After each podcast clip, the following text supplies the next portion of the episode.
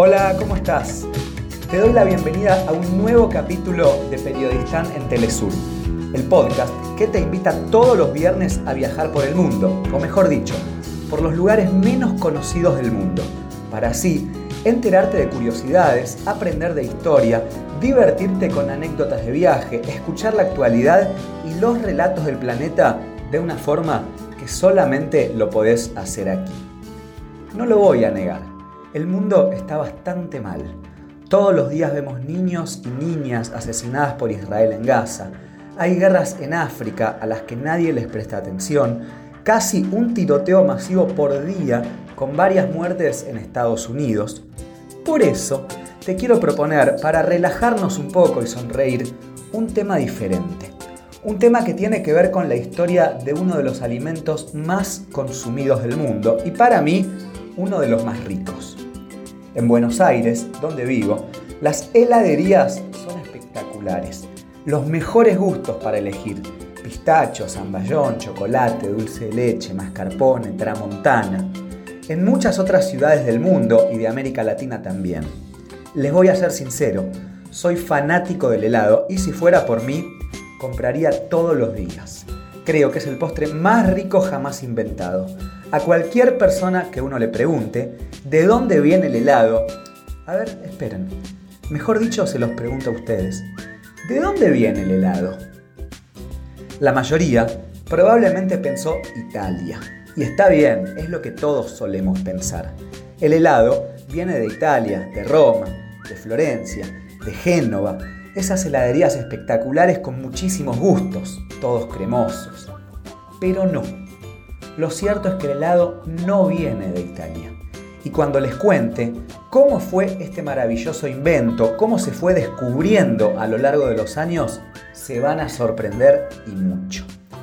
Ahora sí, arrancamos un nuevo capítulo de Periodistán en Telesur. Hoy presentamos el helado de la Mesopotamia. Como ya les conté varias veces, Estuve en Irán tres meses, en 2019. Tal vez mi país favorito del planeta. Gente increíblemente cálida y hospitalaria. Miles de años de historia. Les he contado aspectos sobre esta nación en varios capítulos anteriores que pueden encontrar en las diversas plataformas en que están los podcasts de Telesur. Pero hay algo que siempre me impresionó y me sorprendió mucho. Y es lo negados que estamos a veces para ver la influencia que todas las naciones de esta zona, de Medio Oriente, ejercieron y ejercen en nuestras vidas. Les voy a dar un ejemplo para que se entienda mejor lo que digo. Ustedes saben que Irán durante mucho tiempo fue el imperio persa. Les voy a hacer una pregunta. ¿Cuál fue el aporte arquitectónico más conocido que el imperio persa legó a nuestras vidas? Si quieren, acá pongan stop para pensar un poquito. Unos 5 minutos. 1, 2, 3, pensando. 1, 2, 3, pensando. ¿Qué respuestas se les ocurrieron? Algunos habrán pensado en tipos de cúpulas, pórticos, arcos monumentales, bóvedas, acueductos. Bueno, no, se equivocaron.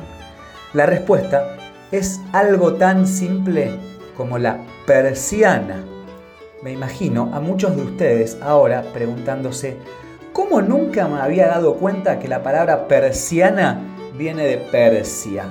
Era tan obvio y sí, la verdad es que era obvio. ¿Y saben por qué sucede eso?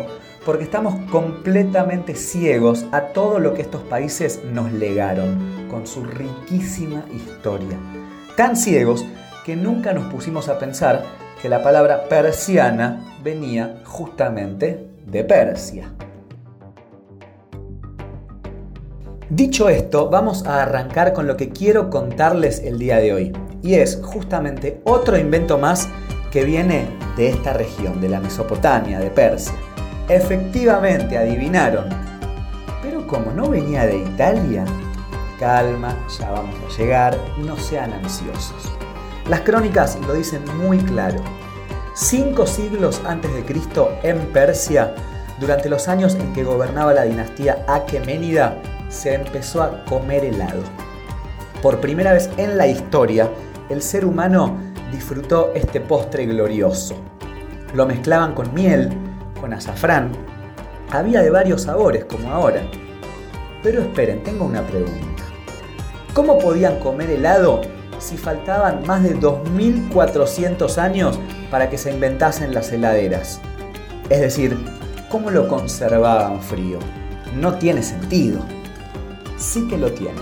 Y es una muy linda historia para contar. Los primeros helados de la historia eran simplemente nieve mezclada con frutas, miel y especias. El suelo iraní producía frutas en forma prodigiosa, las sigue produciendo hasta hoy, y en los montes sagros que cruzan el país, en invierno caía la nieve. Juntando esos ingredientes se conseguía un refresco ideal para la salud. Es decir, la materia prima ya estaba. O sea que solo se podía comer helado en invierno cuando la nieve se mantenía fría sin necesidad de conservarla? ¿Cuál es la gracia de comer helado en invierno? Si uno lo hace justamente para refrescarse en momentos de calor. No, no, no, no, esperen, calma. El helado se comía también en verano, como ahora. Porque justamente otro de los grandes descubrimientos mesopotámicos que cambió la historia fue la forma de almacenar la nieve sin que se derritiese. Y ahora sí, voy a contar cómo es que hacían. Los habitantes de esta región del mundo habían descubierto que las variaciones de la temperatura del suelo van disminuyendo a medida que más se aleja uno de la superficie.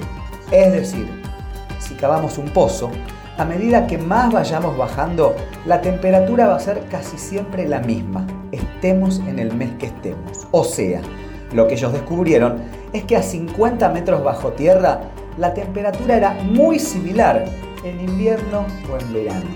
Y entonces, obviamente, empezaron a enterrar la nieve. Las cavas de almacenamiento de hielo datan ya del año 1700 a.C. Y de hecho, en la antigua ciudad de Mari, en Siria, se trasladaba la nieve a lo largo de 200 kilómetros y luego se la colocaba en grandes pozos para que aguantara fría hasta la llegada del calor. Hoy, para comer un helado, simplemente tenemos que ir a la heladería y elegir un par de gustos. Fíjense todo lo que había que hacer hace unos 2000 años para disfrutar de tan rico placer. En la antigüedad, los pueblos que vivían cerca de las montañas almacenaban la nieve y se las vendían a otros que no la tenían tan a mano. Un ejemplo, la cadena montañosa del Atlas en Marruecos era un importante centro exportador de nieve. Tenemos entonces que ya en el 1700 a.C. se almacenaba la nieve o el hielo y que en el 500 a.C. al mezclar esta nieve con frutas nació el helado. Como tantas otras innovaciones, por ejemplo los números o la persiana, el helado pasó de la Mesopotamia al mundo clásico. Llegó primero a Grecia y luego a Roma. Heliogábalo, emperador de Roma, era tan fanático del helado que se construyó en su palacio una cava para almacenar la nieve. Aunque Aristóteles, en la antigua Grecia, desconfiaba de tal placer. Decía, en exceso el agua de nieve deposita en las entrañas del hombre un germen de corrupción y enfermedad. Cuando cayó el imperio romano, las invasiones bárbaras, la técnica para almacenar la nieve se perdió en Europa, pero los árabes luego la trajeron de nuevo, con todo su conocimiento. Fíjense la etimología. En antiguo persa, nieve se decía suripu. Luego los árabes invadieron Irán y suripu pasó a sarab. Y cuando llegaron a España, sarab se convirtió en sorbete. Ahora sí, vamos llegando al final de esta historia de cómo el helado se inventó en Medio Oriente y luego, gracias a los árabes, llegó hasta nuestro mundo. Yo ya sé qué voy a hacer después de grabar este podcast, no tengo ninguna duda y creo que sé lo que vas a hacer también vos luego de escucharlo. Y sí, ¿cómo no comerse un rico helado luego de escuchar toda esta historia? Encima es febrero y hace bastante calor. Yo voy por dulce de leche granizado con frutilla a la crema. Espero hayas aprendido del mundo con este nuevo capítulo y nos vemos, como siempre, el próximo viernes en un nuevo viaje junto a Telesur.